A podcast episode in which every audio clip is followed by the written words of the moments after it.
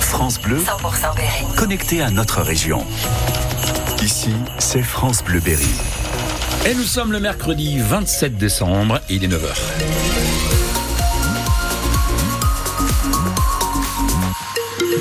9h, toute l'actualité présentée par Alexandre Moto. Bonjour Alexandre. Bonjour Luc, bonjour à tous les auditeurs du côté de la météo. C'est bleu aujourd'hui, oui, c'est vrai que euh, ouais, on a un ciel qui est un peu un peu voilé le matin, euh, mais on aura euh, quand même de belles éclaircies prévues cet après-midi et des températures qui remontent très douces hein, pour la saison, entre 12 et 14 degrés. On voit ça à la fin du journal. À sept mois des Jeux Olympiques, les réservations d'hébergement commencent à arriver à Châteauroux. Oui, parce que Paris, évidemment, sera sur le devant de la scène avec un programme de festivités très chargé et de fortes hausses des tarifs d'hébergement. L'UFC Que Choisir parle aujourd'hui de 226% d'augmentation des tarifs. Alors, pendant cette période, pour certains Parisiens, la logique, c'est de se mettre au vert comme dans le Berry, les professionnels se frottent déjà les mains par chez nous, mais on est encore loin d'une ruée vers l'Indre. Manon Klein. Ça n'est pas encore la grande folie, résume la gérante de Galilée Conciergerie, en charge d'une soixantaine de logements de type Airbnb dans l'Indre. Le gros des réservations se fera probablement quand les athlètes auront tous leur qualification pour les JO. Les hébergeurs de type Airbnb s'attendent notamment à accueillir leurs familles. C'est le cas aussi hein, de Cool Raoul, une autre société de conciergerie qui gère une cinquantaine d'hébergements dans le département. La plateforme note une petite hausse des réservations depuis le début de cette semaine. Du côté des gîtes de France dans l'Indre, ce sont surtout les bénévoles qui pour le moment ont déjà franchi le pas, mais aussi des Parisiens venus se mettre au vert et pour certains sous-louer leur appartement dans la capitale. Si tout n'est pas encore rempli, la fréquentation s'annonce tout de même élevée du coup les tarifs prévisionnels s'envolent déjà. Chez Cool Raoul, ils sont multipliés par 3 voire par 4 pour les biens familiaux avec deux chambres et plus et par 2 ou 3 pour les logements plus modestes. Manon Klein, toujours au chapitre de la préparation de ces Jeux Olympiques, le ministère de l'Intérieur va faire appel à son personnel administratif pour participer à la détection d'engins suspects. Les volontaires suivront une formation et auront droit à une petite indemnité. C'est une information de nos confrères de France Info. Faut dire que pour les JO, les besoins sont énormes. Les réservistes seront sollicités, tout comme les élèves des écoles de police et de gendarmerie. Il faudra compter 30 000 membres des forces de l'ordre en moyenne chaque jour pour assurer la sécurité et 45 000 rien que pour la cérémonie d'ouverture. Un piéton de 25 ans percuté par un bus hier après-midi sur le boulevard Juranville à Bourges. Gravement blessé, le jeune homme a été transporté à l'hôpital par le SMUR dans un état critique. Une enquête est en cours vers une baisse du bonus écologique. Le gouvernement envisage de réviser à la baisse donc les aides pour les plus riches, des aides destinées à acquérir un véhicule électrique.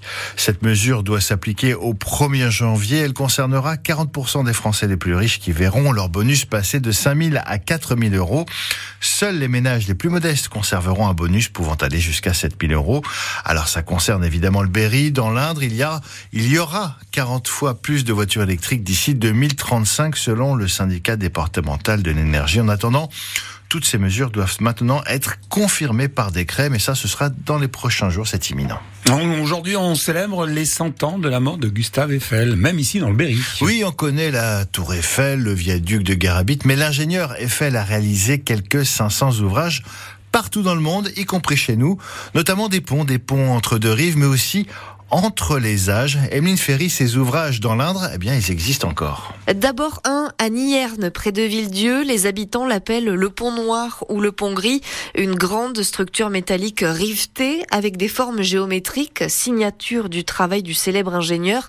C'est le berrichon Loïc Dodi qui a fait le rapprochement. Je suis passionné d'histoire euh, locale particulièrement. En cherchant de vieilles cartes postales, il est tombé sur une image de ce pont construit dix ans avant la tour Eiffel. J'étais vraiment hyper hyper enthousiaste parce que bah, on se dit voilà, on a un petit bout de peut-être de, des expertises de la Tour Eiffel à côté de chez nous sans le savoir. Il y a plein de jeunes locaux qui vont là-bas pour se baigner, pour faire des plongeons, pour se balader. Et voilà, on passe dessus sans le savoir. Il y a plein de trésors un peu partout et il faut simplement euh, aller à leur recherche. Et il y en a même qu'on découvre encore aujourd'hui. Moi, j'ai fait des recherches et j'ai contacté l'association des descendants de Gustave Eiffel. Buzancais fait aussi partie de la liste. Avec deux ponts ferroviaires à Buzancais qui sont l'œuvre de la société Eiffel. Un troisième doit encore être authentifié. C'est vrai qu'il ressemble beaucoup au travail de l'ingénieur. On parle aussi d'un potentiel pont Eiffel à Châteauroux. À la Châtre, il y avait une passerelle, mais elle a été détruite il y a une trentaine d'années. Et puis n'oublions pas le Cher. À Launay, on a utilisé des restes de peinture de la Tour Eiffel pour réhabiliter la passerelle qui enjambe la rivière. Emeline Ferry pour France Bleu Berry. D'ailleurs, sur le site de France Bleu Berry, francebleuberry.fr, enfin France Bleu FR, slash Berry, vous retrouverez les photos de ces ponts Eiffel Berrichon, vraiment tout à fait caractéristiques. La dernière scène, aujourd'hui, pour Guy Marchand, les obsèques du comédien décédé il y a dix jours se tiendront aujourd'hui donc dans, dans les Bouches du Rhône. Guy Marchand, c'est le visage à la télévision de Nestor Burma. Il a joué également dans Châteauroux District en 1987, un film produit par Alain Depardieu qui est tourné dans la capitale de l'Indre. Enfin, Guy Marchand, c'était aussi un crooner plein d'autodérision. Avec toi, il faudrait toujours vivre.